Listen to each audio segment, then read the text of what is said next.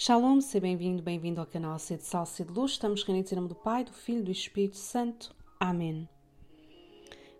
Continuamos a pedir então nesta segunda semana que a minha alma acolha os tesouros do Evangelho. Da primeira carta de São Pedro, no capítulo 2. Também vós, como pedras vivas, entrais na construção de um edifício espiritual, em função de um sacerdócio santo, cujo fim é oferecer sacrifícios espirituais agradáveis a Deus por Jesus Cristo. Por isso se diz na Escritura: Eis que ponho em Sião uma pedra angular escolhida, preciosa. Quem crer nela não será confundido. Nada é insignificante ou monótono. Tudo pode ser santificado. Assim como cabras e ovelhas, peixes e trigo, uvas e buracos de agulhas eram dignos para ser usados nas parábolas do Reino de Deus, também as coisas que os sábios pisam sob os pés se tornam tão preciosas para os santos como as pérolas, pois eles veem sermões em pedras e bondade em tudo.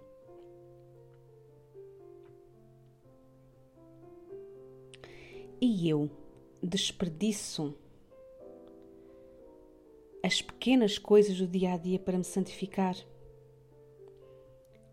Será que eu também piso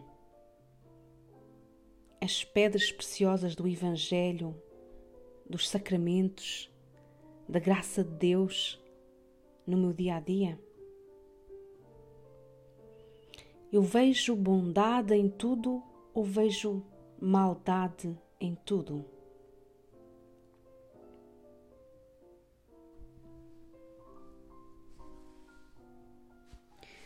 Senhor meu Deus, o teu filho há de vir nas próximas semanas.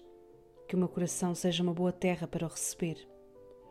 Que cada momento destes próximos dias sirva para eu meditar e rever a minha vida. Que na gruta escura do meu coração possas nascer uma vez mais, ó meu Jesus e iluminar a minha alma com a tua luz bendita e aquecer o meu coração com a ternura do teu amor.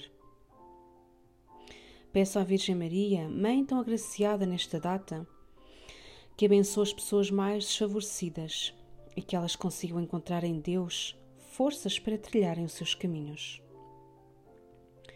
Jesus, estou à tua espera, procurando ser cada vez melhor, cada vez mais humana e santa a cada dia a tua chegada vai fortalecer-me e será para mim motivo de grande alegria. Maranatá, vem Senhor Jesus. Estivemos reunidos em nome do Pai, do Filho e do Espírito Santo. Amém.